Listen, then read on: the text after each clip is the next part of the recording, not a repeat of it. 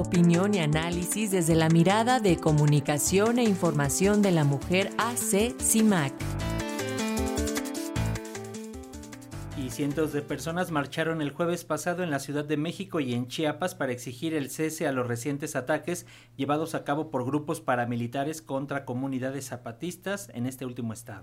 Justo sobre la participación de las mujeres zapatistas tenemos el comentario de Sirenia Celestina Ortega de Comunicación e Información de la Mujer CIMAC. Muy buenos días, Sirenia. Adelante, te escuchamos.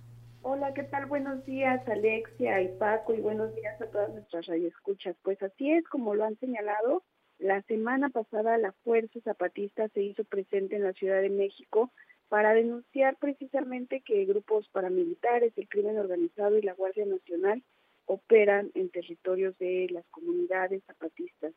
Esto pues ha llevado incluso a algunas algunas personas de esa región incluso a orillarles al desplazamiento para salvaguardar sus vidas. Esta violencia tristemente no es nueva. Basta recordar, por ejemplo, el 22 de diciembre de 1997, aquel hecho eh, recordado como la matanza de Acteal, cuando pues ya desde unos días previos la Misión Civil Nacional e Internacional de Observación para la Paz en Chiapas anticipaba que si el gobierno no detenía la violencia y la militarización en la entidad, habría una masacre derivada de una guerra civil. El resultado, unos días después, un grupo de más de 100 hombres con armas de fuego, entre las que se encontraban armas de uso exclusivo del ejército, machetes, cuchillos, asesinaron a 45 personas entre las 11 de la mañana y las 5 de la tarde sin que nadie hiciera nada.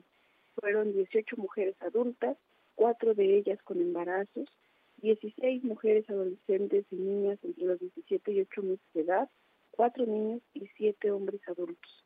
Por graves violaciones a los derechos humanos como esta, desde el 94 el levantamiento del Ejército Zapatista de Liberación Nacional ha resistido. En marzo de 2001, en una caravana zapatista que viajó al entonces Distrito Federal para demandar la aprobación de las reformas constitucionales en materia indígena, cuatro comandantes del SKLN hablaron en el Palacio Nacional de San Lázaro. En aquella ocasión, la comandante Esther renunció. Soy mujer, soy indígena y eso es lo único que importa.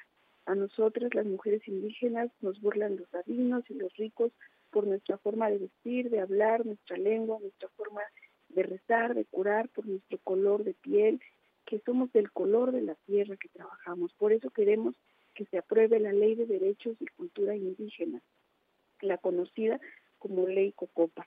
Tras el levantamiento zapatista del 94, en el 95 se creó una comisión bicameral, la Comisión de Concordia y Pacificación, que sería la encargada del diálogo con el SKLN.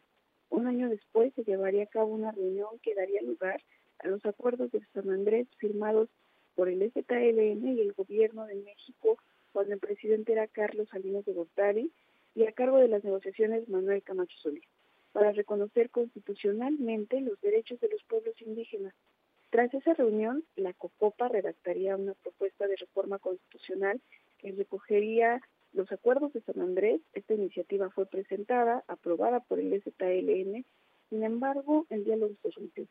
Vicente Fox, ya siendo presidente, presentó esta iniciativa como uno de los primeros actos de su mandato, pero esta no fue aprobada por el Congreso el Senado, una vez que la recibió, la modificó sustantivamente, de modo que se aprobó una reforma constitucional distinta a la propuesta inicial y más tarde se canceló la reforma. Esta fue la respuesta del Estado a una demanda genuina y exigencia de paz. ¿Cuál será la respuesta de este gobierno?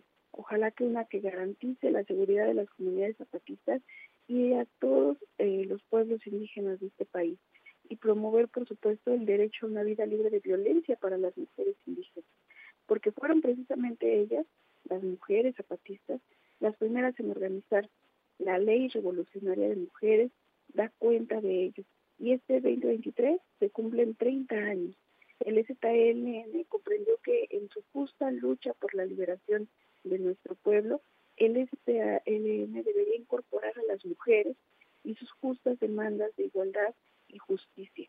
En su discurso en el Zócalo en 2001, la comandante Esther se hacía escuchar para miles de personas. Nosotras, las mujeres, sufrimos tres veces más eh, por ser mujeres, por ser indígenas y por ser pobres. Les decimos al gobierno que ya no pongan más traslapes por nuestro derecho a la dignidad indígena. No descansaremos nosotras las mujeres porque nadie más vendrá por nosotros. Nunca más un México sin las mujeres. Democracia, libertad, libertad y justicia. Finalmente, en 2018, las zapatistas nos darían una nueva lección. Reunieron a más de 7.000 mujeres en lo que fue el primer encuentro internacional político, artístico, deportivo y cultural de mujeres que luchan. El mensaje no pudo ser más contundente. Acordamos vivir. Muchísimas gracias por la escucha. Gracias a ti, Sirene, y gracias por esta cronología que nos das desde la lucha zapatista de las mujeres zapatistas. Un abrazo y un saludo para todas las compañeras de CIMAC. Hasta pronto.